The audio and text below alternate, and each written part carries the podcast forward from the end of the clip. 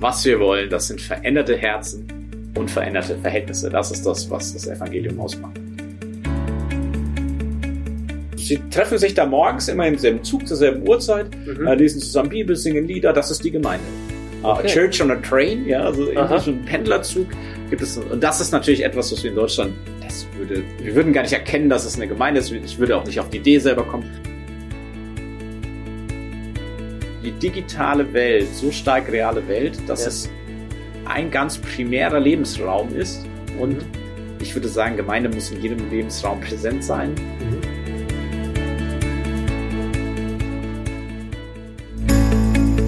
Der AM-Cast. Gespräche über Gottes Wirken heute und Mission weltweit.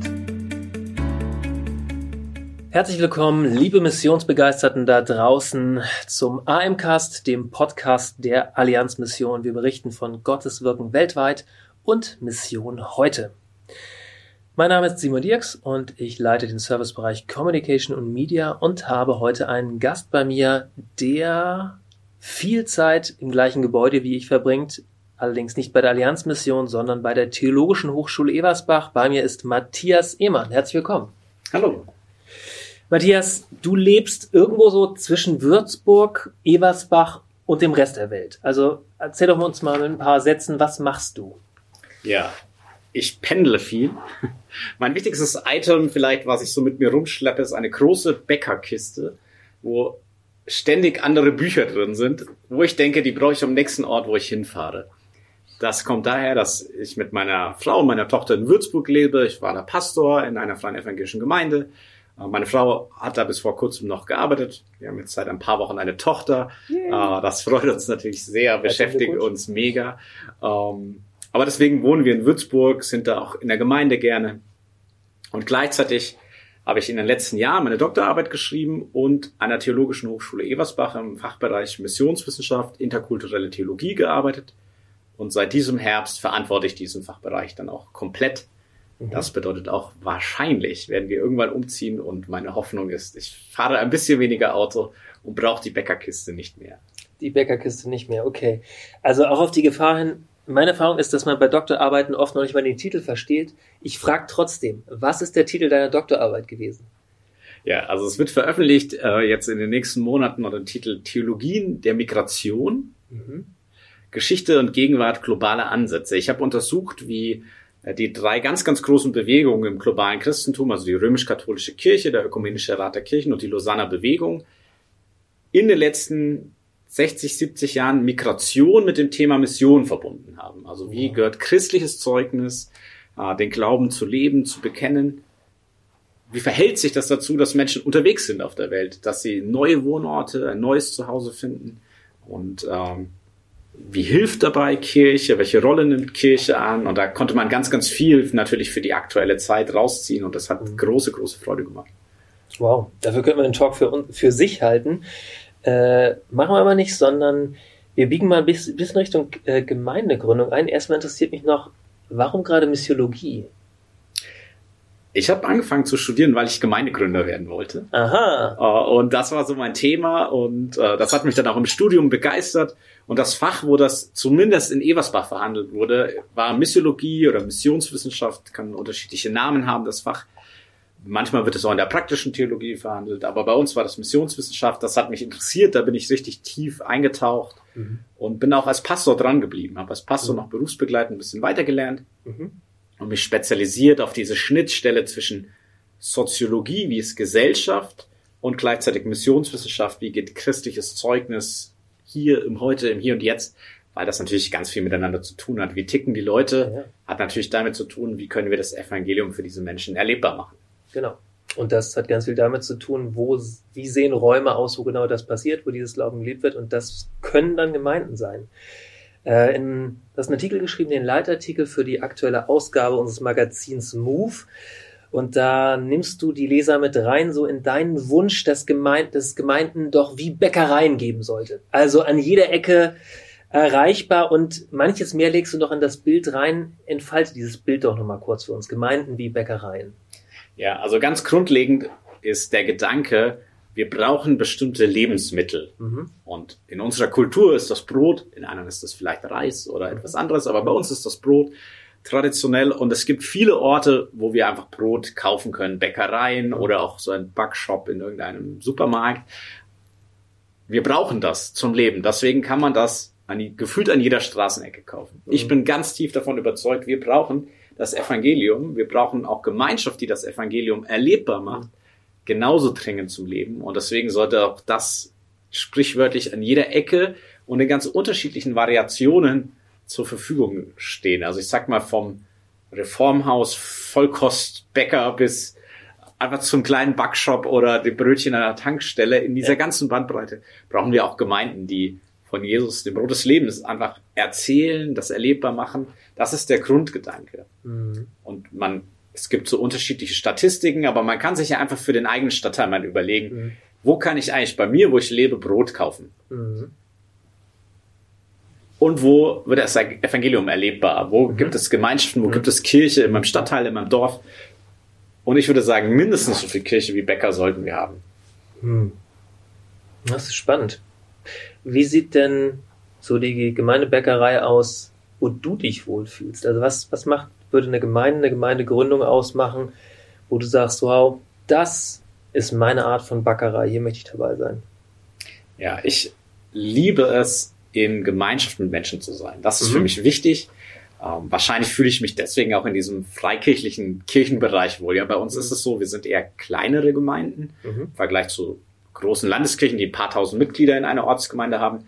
Bei ja. uns sind weniger Menschen. Die sind dafür meistens initiativer, aktiver dabei. Man kennt sich. Das finde ich mhm. angenehm, mhm. Äh, weil ich, wenn man das so sagen kann, sehr darauf stehe, dass wir wirklich unseren Glauben teilen, leben, dass mhm. wir uns kennen und es dadurch sehr konkret wird.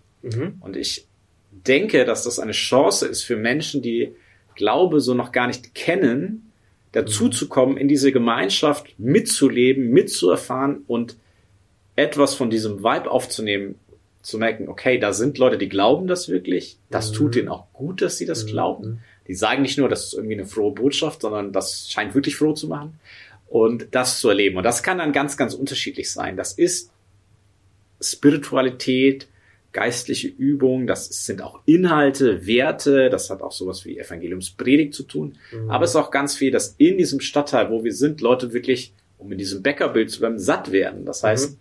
ganz konkret, wo soziale Nöte sind, ist Gemeinde gefragt. Mhm. Und spirituell sollen aber natürlich die Leute auch satt werden. Mhm. Äh, ein Mentor von mir hat das mal so schön gesagt, was wir wollen, das sind veränderte Herzen und veränderte Verhältnisse. Das ist das, was das Evangelium mhm. ausmacht.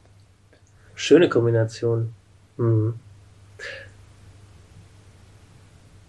Wenn ich dich jetzt, äh, genau, die Theologische Hochschule kündigt dir jetzt morgen und du darfst in einer Stadt deiner Wahl in Deutschland neu loslegen und Gemeinde gründen. Schreibe mal ein paar Umrisse davon, wie die Gemeinde aussehen würde. Und wo würdest du das machen? In Würzburg ist ja schon eine Gemeinde. In Würzburg könnte es auch noch mehr Gemeinden geben. Ich hätte auch da Ideen. Ähm, aber da glaube ich, sind schon andere Leute, die das gut hinkriegen würden. Mhm. Ich ganz konkret, äh, Freunde von mir, auch ein Kollege, mhm. ähm, man kann das sagen, Michael Schroth, äh, Professor für praktische Theologie hier bei uns in der Hochschule, mhm. ist nach Michelbach gezogen. Das ist ein Stadtteil in Marburg, eigentlich aber ein Dorf, so ein paar Kilometer draußen. Und da haben sie einen neuen Stadtteil gebaut, Michelbach Nord. Das ist einfach ein riesiges Neubaugebiet. Ich dachte mir, als ich das gesehen habe, ich habe das gestern zum ersten Mal gesehen, weil ich äh, ihn besucht habe, ja. und dachte mir, hier sind so viele Menschen neu hergezogen. Es gibt hier noch gar keine soziale Infrastruktur man sollte sofort eine Gemeinde gründen. Mhm. Das, mhm. das wäre doch der absolute Punch an dieser Stelle zu sagen, hier, pass auf, ihr seid alle herzlich willkommen, wie muss Gemeinde ausschauen, dass es für euch gut ist, was können wir da reinbringen? Da hätte ich so, sofort richtig Lust. Ich würde Menschen Mut machen, mhm. wenn in eurer Stadt, in eurem Dorf ein neuer Stadtteil geplant wird. Überlegt doch eigentlich, mhm. ob ihr da nicht direkt mit einer Gemeinde mitstarten wollt. Sprecht das gut mit den anderen Vereinen, mit den Menschen, die da hinziehen, ab, auch mit der mhm. Politik gerne. Mhm. Ähm, ich kann mir vorstellen, dass da sogar offene Türen sind. Mhm. Wenn man sagt, ihr bringt da was Gutes mit rein, da wollen wir euch unterstützen. Und mhm. ich würde sagen, ja, wir bringen da wirklich was Gutes rein. Mhm. Ja, da, das, da spüre ich prickeln. Sehr cool. Ähm, du hast gesagt, Gemeinde braucht vielfältige Formen. Und ähm, ähm, genau, letzten Endes ist so die Kunst auch herauszufinden, welche, welche Form passt zu welchem Ort. Ne? Also wenn, wenn es um dieses äh, Neubaugebiet in Michelbach gibt, dann wird dort eine andere Form von Gemeindegründung notwendig sein als äh, im Prenzlauer Berg in Berlin oder in einem, sagen wir mal, hessischen Bergdorf im Lahn-Dill-Kreis. Ähm, Interessant ist, das herauszufinden, dass es auch Teil deiner Aufgabe, genau das zu machen, nämlich zusammen mit den Studierenden der Theologischen Hochschule hier in Eversbach. Das heißt, ihr geht auf Exkursion und äh, macht Kontextanalyse. Was ist eine Kontextanalyse? Wie, wie sieht es aus, herauszufinden, was für eine Form von Gemeinde zu einem Ort passt?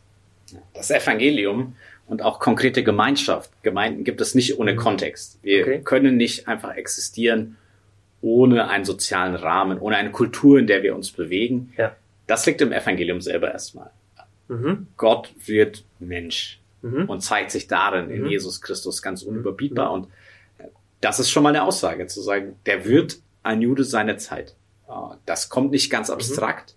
Und wir als die Nachfolgerin, als sein Leib, sind aufgerufen, selber Hand und Füße zu sein von diesem Gott und ganz konkret in dieser Kultur einen Ort zu schaffen, der für diese Kultur das Evangelium erfahrbar macht.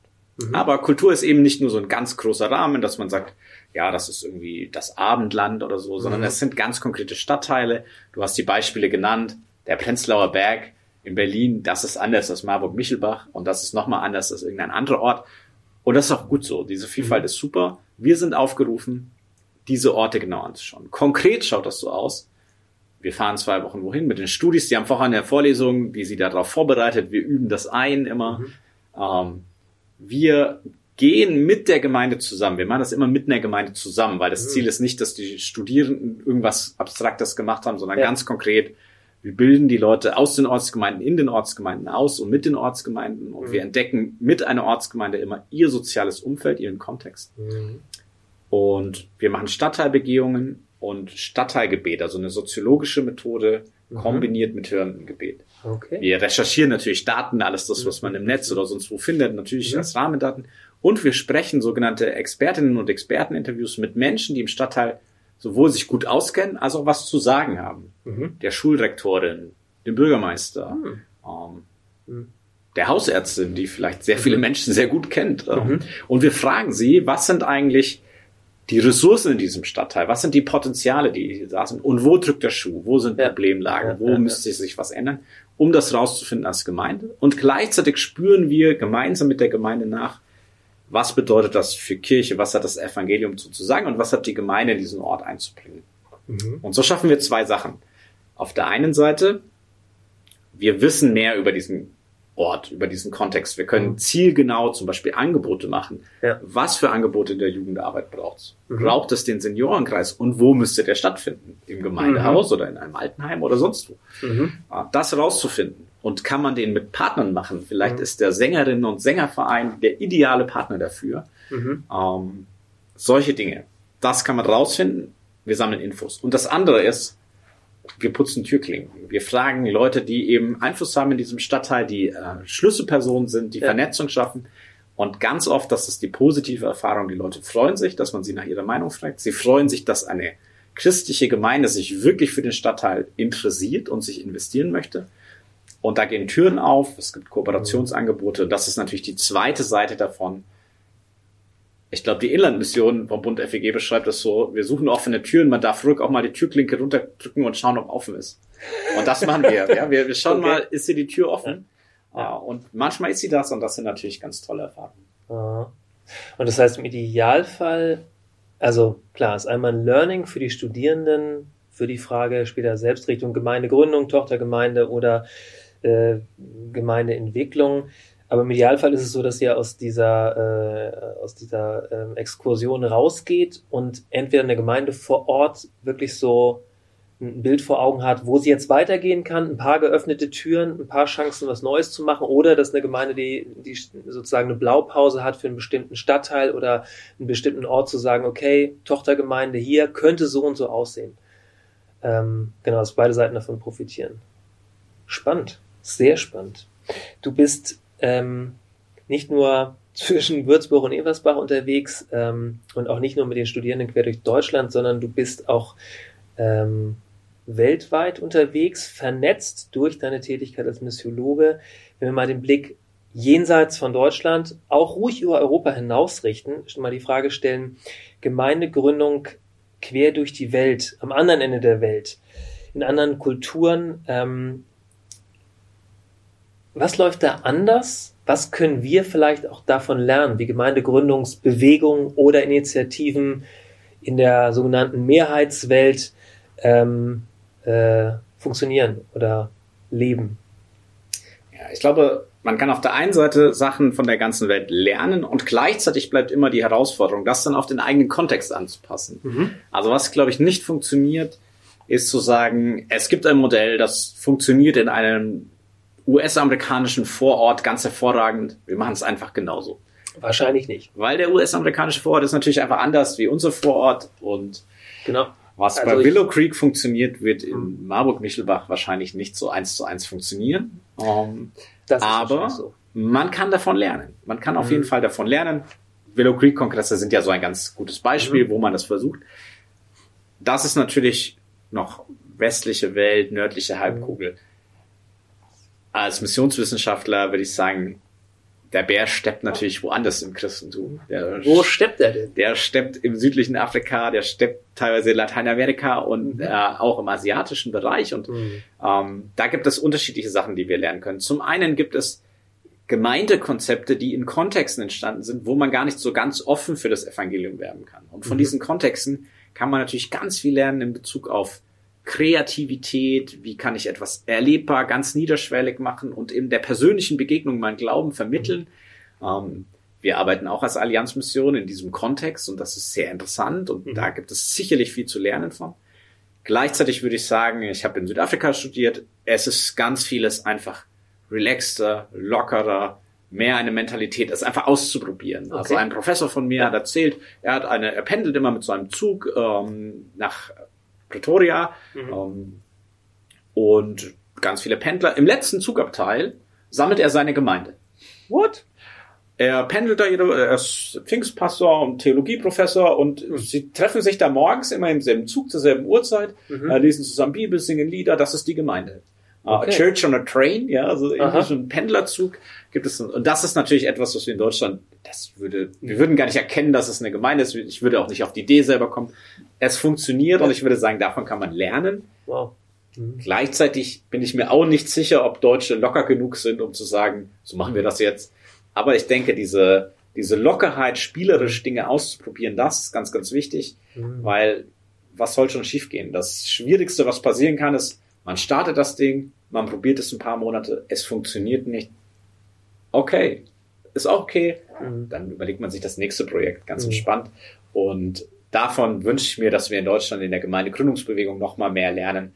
Auch ein bisschen mehr Fehlertoleranz. Mhm. Das muss ja auch kein Fehler sein, aber das, was nicht klappt, das ist nicht gleich eine Katastrophe, mhm. sondern wir haben es ausprobiert. Ich würde sagen, das lebt auch davon, dass nicht nur Hauptamtliche etwas ausprobieren, ja. sondern wenn ich natürlich einfach in meinem ganz normalen Job bin und mhm. sage, ich tue mich mit ein paar Leuten zusammen, wir holen uns vielleicht auch gute Tipps, Beratung, Begleitung, aber wir starten ein Gemeindeprojekt.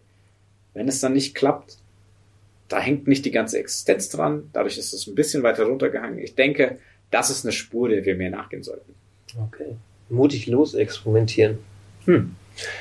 Hm, es gibt ein Experiment, wo du auch gerade so ein bisschen dran mitbastelst, nämlich das Experiment Beta-Kirche.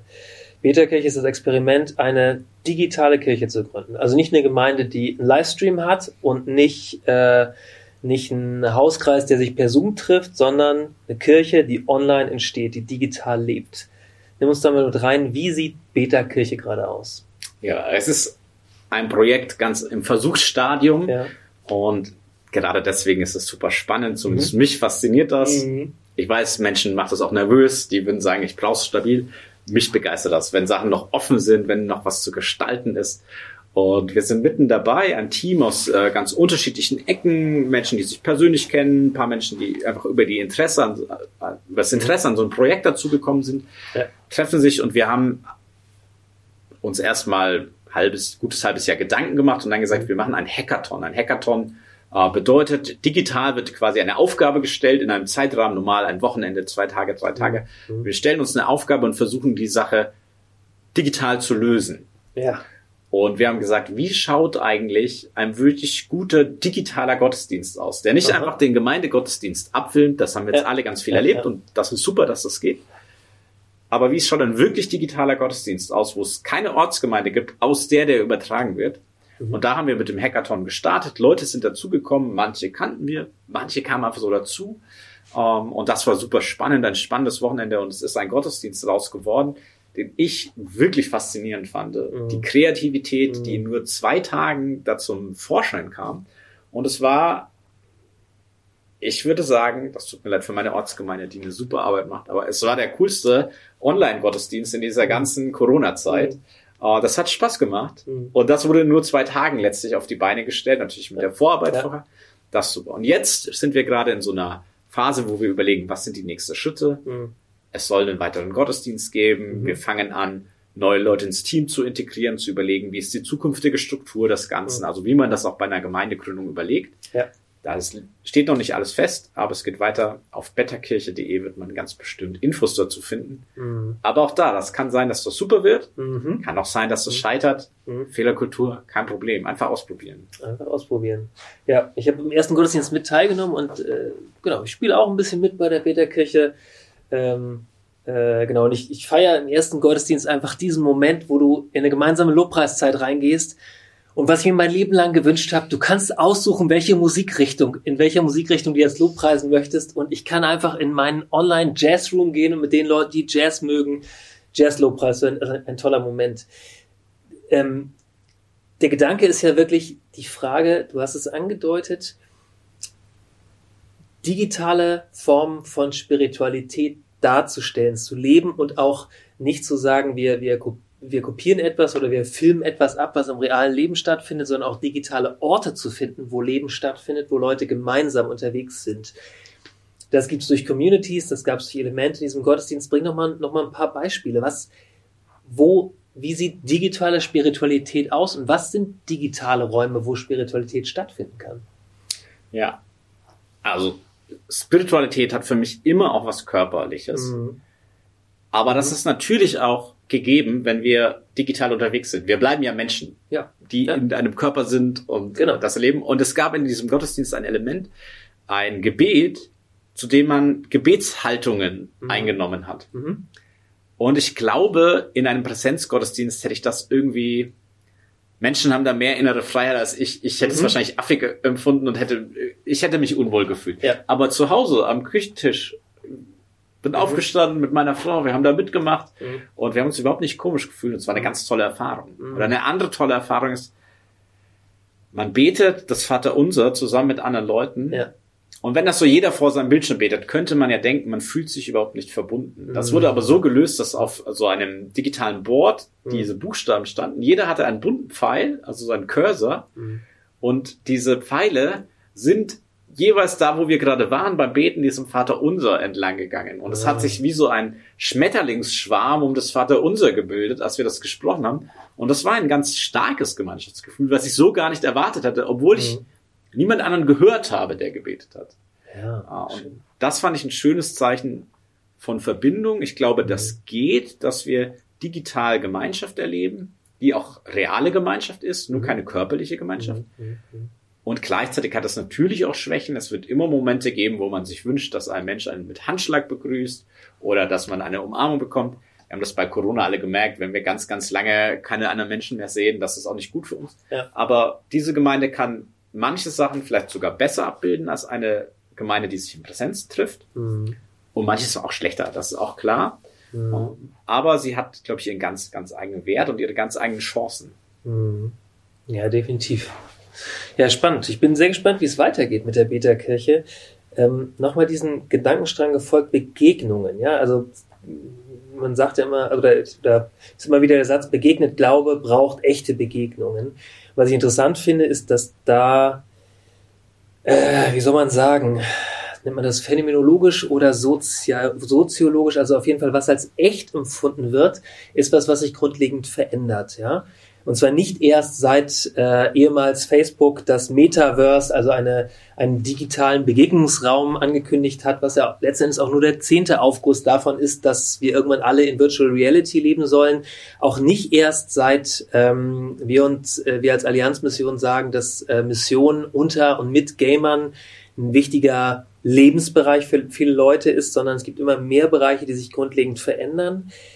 Ähm, und gerade, sagen wir, wenn ich eine junge Generation gehe, die, die als Generation Z bezeichnet werden, so ist es so, dass ähm, ich letztens unter, äh, habe ich letztens eine Untersuchung darüber gelesen, dass Gehirnforscher nachgewiesen haben, dass für Le junge Leute aus der Generation eine Begegnung, also von den Gehirnaktivitäten eine Begegnung, die online mit jemandem stattfindet, sich in der Intensität nicht unterscheidet zu einer Offline-Begehung. Das heißt, wir stellen fest, die Wahrnehmung von von, von Realität ist nicht mehr an die Frage von analog oder digital so stark gebunden. Und ich frage mich mal den Blick weit nach vorne, wird christliche Gemeinde in Zukunft auf körperliche Anwesenheit angewiesen bleiben?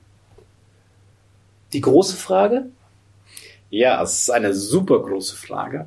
Ja. Und ich würde sie beantworten mit nicht dauerhaft nicht dauerhaft. Also ich glaube, dass es Momente im christlichen Glauben gibt, weil zum Menschsein ja. auch die Körperlichkeit gehört. Ja. Gibt es Momente im christlichen Glauben, wo die Körperlichkeit dazugehört? Für mich ganz zentral in der Taufe. Ja. Ich kann mir eine digitale Taufe im Moment nicht vorstellen.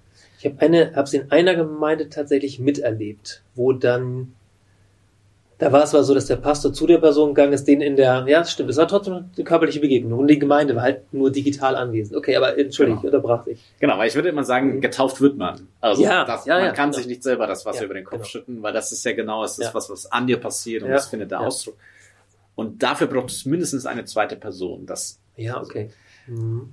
gleichzeitig kann man natürlich eine Taufe digital miterleben und sich mega freuen. Ja. Und vielleicht yes. auch mehr, wenn man Yes. einen Bezug dazu hat zu Mhm. dieser Person. Mehr, wie wenn in der eigenen Ortsgemeinde irgendjemand getauft wird, den man nicht kennt. Mhm. Das kennen wir ja Mhm. vielleicht auch. Mhm. Ich, digitale Hochzeiten. Also ich Genau. habe die letzten Jahre alles Mögliche gemacht und das intensiv miterlebt. Ja. Und Ja. ähm, das passiert und das klappt ja auch. Trotzdem glaube ich, getauft wird man auch das Abendmahl.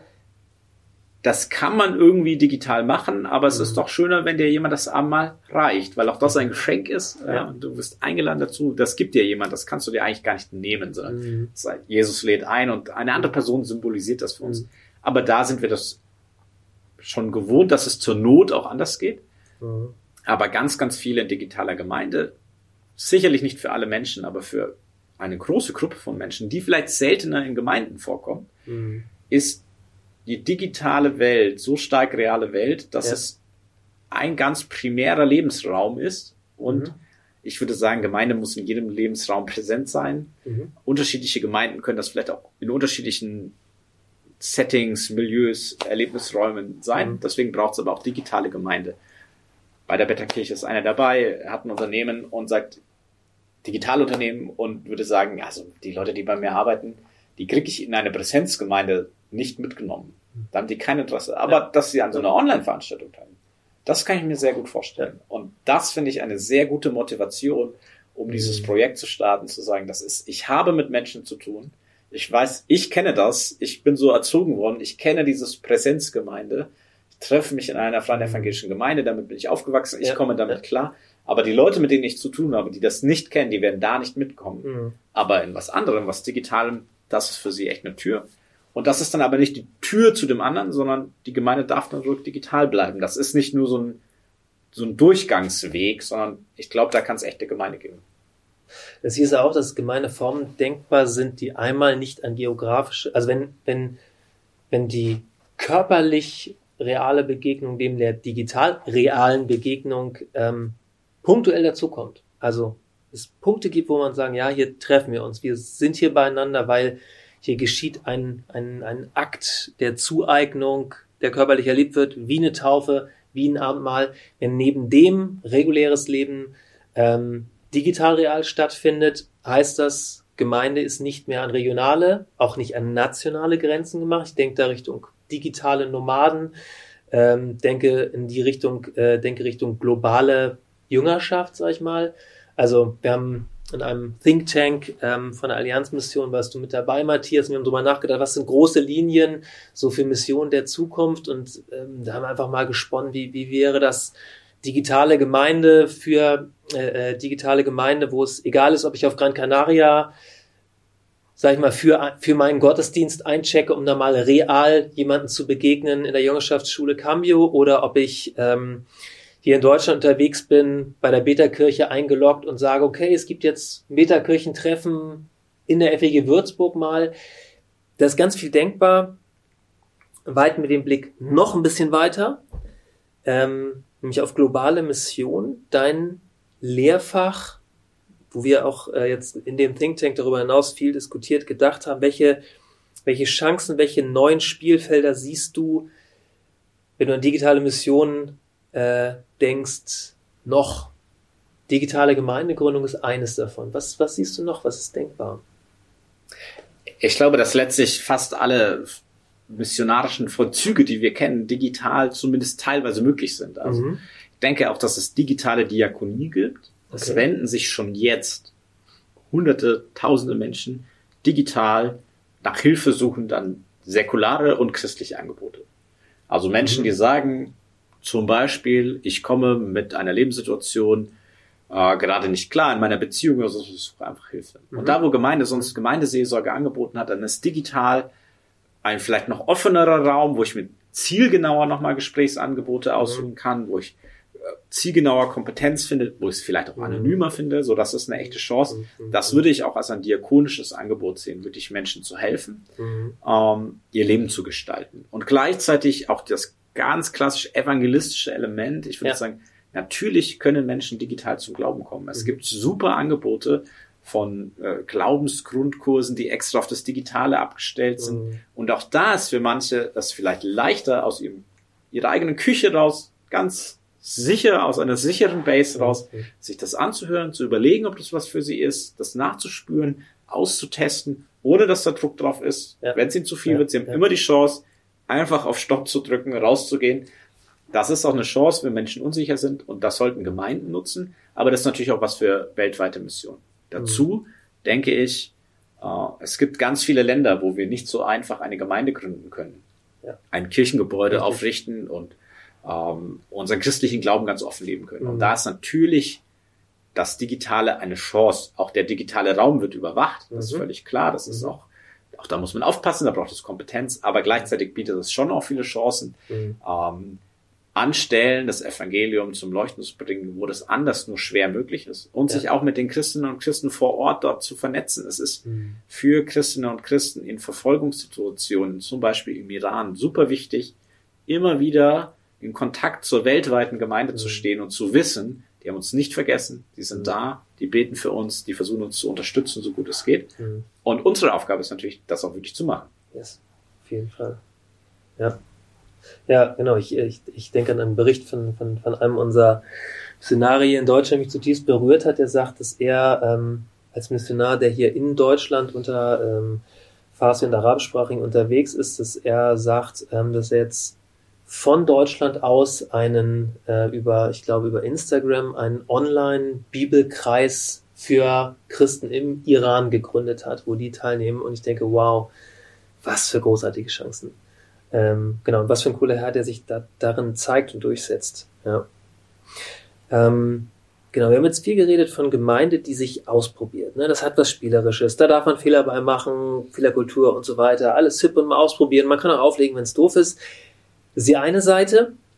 Die andere Seite, die du kennst, die ich jetzt aus meinem Leben auch kenne, beständiges geistliches Zuhause. Ein Ort, wo ich zum Glauben komme, wo ich vielleicht aufwachse, wo ich Vorbilder erlebe, wo Menschen sind, an denen ich mich reibe, weil sie einfach grob anstrengend sind, aber auch wachse, weil ich halt mit ihnen einen Weg gehe. Ähm, wo Beziehungen sind, die nicht eben mal aufgelegt werden, sondern die mich auch tragen durch Krisen im Leben. Man könnte das beides als Gegensatz sehen. Wie siehst du das? Ja. Also ich kenne auch solche Orte auf jeden Fall. Und genau. Ja. Teilweise auch wenn wir schon lange nicht mehr ja, da sind, ja. sind diese Orte immer noch wichtig für uns. Ich denke, mhm. die Gemeinde, in der ich zum Glauben gekommen bin, die hat für mich einen ganz besonderen Stellenwert, obwohl ich mhm. da schon längst nicht mehr da wohne, schon seit vielen, vielen Jahren nicht mehr. und deswegen nur sehr, sehr lose Kontakt zu dieser Gemeinde habe, aber mhm. trotzdem freut es mich, wenn ich mhm. davon höre und merke, da gehe ich emotional mit, ja. Mhm. Der offensichtlich bedeutet mir der Ort was. Und das ist ja ganz super, dass es sowas gibt. Ja. Und ich glaube auch, dass Stabilität im Glauben super wichtig ist. Wer mich kennt, weiß, ich habe so einen Hang, ich kann monastischen Bewegungen, also so, dass Leute in ein Kloster gehen, dem kann ich super viel abgewinnen. Ich kann das sehr gut verstehen. Ähm, ich lebe ein Leben, in dem ich relativ häufig umziehe und woanders mhm. arbeite. Anstrengend. Und ich merke, ich sehne mich nach Beziehungen, die länger gehen als die Zeit, wo ich an einem Ort wohne. Mhm. Und da sehe ich die Chance des Digitalen. Ich treffe mich ja. zum Beispiel alle zwei Wochen mit Freunden, die haben mit mir in Würzburg, Abendkirche Würzburg, mitgestartet, mitgestaltet. Ich glaube, sowas zu starten, das schweißt immer auch zusammen. Die wohnen jetzt alle woanders. Wir sind, ich überlege kurz, ja, wir sind die letzten, meine Frau und ich, die noch in Würzburg leben und mhm. wahrscheinlich werden wir bald wegziehen. Also, mhm. wir sind zerstreut in alle möglichen Windrichtungen. Alles, wir treffen uns einmal im Jahr, mhm. so ein Wochenende, äh, bieten uns so ein Häuschen und das ist super. Mhm. Und wir zoomen alle zwei, ähm, zwei Wochen, tauschen okay. uns aus, wir sind immer noch ja. in engen Kontakt und ich erlebe das als irgendwie begrenzt, weil es keine körperliche Begegnung hat. Wir können nicht zusammen Abend essen oder so, dasselbe essen zumindest nicht. Aber ich erlebe es auch als beglückend, weil meine Beziehungen, auch mit den Menschen, wo ich äh, geistlich unterwegs war und in gewisser Weise ja jetzt auch immer noch bin, mhm. die nicht einfach abbrechen, nur weil wir woanders hinziehen. Und das ist zum Beispiel eine Stärke des Digitalen. Ich würde auch sagen, Sowas wie Betterkirche hat natürlich die Chance, du hast digitale Nomaden angesprochen, die alle mhm. paar Monate woanders leben. Das ist ja ein Extremfall, aber es gibt viele Leute, die sagen, ich studiere, ich mache an einem Ort das Abi, ich mache dann irgendwo FSJ, dann studiere ich zwei, drei Jahre den Bachelor hier, den Master mhm. vielleicht woanders, dann fange ich irgendwo zu arbeiten an, dann ein bisschen Berufserfahrung, gehe wieder woanders hin. Das heißt, innerhalb von zehn Jahren ist man schnell fünfmal umgezogen. Mhm da kann es auch Stabilität bedeuten, eine, digital, ja. eine digitale Kirche zu haben, die ich immer mitnehmen kann. Ja, okay. Gleichzeitig ist auch klar, für andere bedeutet Stabilität zu sagen, ich gehe hin, dasselbe Gebäude, das schaut seit 500 Jahren gleich aus, diese Kirche, und da wird seit 500 Jahren das Evangelium verkündet. Halleluja, das ist gut, und das kann ja. ich auch komplett nachvollziehen. Ein Freund von mir, der auch Abendkirche mitgegründet hat, ist jetzt Mönch geworden, und er sagt, okay. ich äh, lebe in diesem Orden und ich werde in diesem Haus sterben wahrscheinlich, ich habe sogar ein Altenheim im Haus. Ähm, das ist jetzt der Ort, wo ich lebe. Ich werde hier nicht mehr weggehen. Äh, und werde ich hier meinen Glauben leben in diesem Gebetsrhythmus. Das ist das, was ich jetzt tue. Und ich kann auch das gut nachvollziehen. Ja. Das ist eine andere Antwort auf ja. dieses immer wieder Umziehen. Das Leben ändert sich sehr schnell. Aber es wäre nicht mhm. meine Antwort. Aber ich finde es eine nachvollziehbare Antwort. Und beides mhm. hat seine Stärken im Christentum. Und ich finde, das Schöne an weltweiter Gemeinde ist ja, dass es unterschiedliche Schwerpunkte geben kann, die sich mhm. ja trotzdem ganz tief geistig verbunden wissen. Mhm. Und nichts hindert mich daran, in die Mittagsandachten genau dieser Mönchsgemeinschaft einzuschalten. Mache ich auch Richtig. immer wieder. Ja. Ja. Ja, spannende Gedanken. Ich denke, ähm, genau, ich, ich merke, ich möchte an vielen Stellen anknüpfen. Ich denke, ja, ähm, die, diese, diese Entscheidung zu sagen, hier bleibe ich in diesem Haus, werde ich auch sterben, die, die kann heute nicht mehr jeder treffen bei einer zunehmenden Flexibilisierung der Arbeitsverhältnisse die will vielleicht auch nicht mehr jeder treffen. Durch Migrationsströme ist es so, dass manches Mal Familien, Lebensgemeinschaften, ähm, lokale Communities zerrissen werden, auch mitsamt äh, dem, was es da an geistigen Strukturen schon gibt. Genau, gleichzeitig auch eine unendliche Vielfalt in dem, was möglich ist. Also ich habe, äh, genau, wir sitzen ja am Nachmittag, ich hab, äh, bin gerade in der Fast, äh, bin gerade meiner persönlichen Fastenzeit und habe heute Morgen um vier Uhr an einem wunderbaren, einer wunderbaren Gebetszeit aus einer Gemeindegründung irgendwo in Iowa teilgenommen. Und ich sag mal, jeden Tag würde ich da nicht hingehen, aber heute Morgen war das genau richtig. Ähm, genau, es ist, ja, es ist so viel drin. Trotzdem binden wir für den Moment erstmal den Sack zu. Wir werden weiter träumen. Jeder, also gemeinsam werden wir in der Beta-Kirche träumen, aber auch äh, jeder für sich so ähm, weiter träumen. Matthias, am Ende unseres Talks, was ist der eine Satz, den du unseren äh, Zuhörern hier im Podcast und auch den Lesern der MOVE heute mitgibst? Ein Satz. Schafft fast niemand nur eins zu sagen, vielleicht schaffst du es ja. Gemeinde, die das Evangelium verkündet, sollte wie das Wasser sein, was in jede Ritze reinfließt, die sich irgendwo auftut und da einfach Wasser ist und nass und fruchtbar und zum Wachsen hilft. Alter. Ich glaube, der Mann ist bald Professor. Matthias, ich danke dir ganz herzlich. Es war eine Freude. tiefe Gedanken. Ich danke euch ganz herzlich, äh, liebe Zuhörer. Nehmt diese Gedanken mit, lasst uns weiter träumen davon, was Gott, wie Gott Gemeinde gründet. In der Move findet ihr eine ganze Vielfalt davon, wie das geschieht. Ähm, digital, analog, in Deutschland und weltweit. Matthias, dir Gottes Segen für das, wo du unterwegs bist und danke für deine Zeit hier. Simon, herzlichen Dank für das Gespräch. Hat mir viel Freude bereitet. Und wir sagen Tschüss, bis zum nächsten Mal beim AMcast.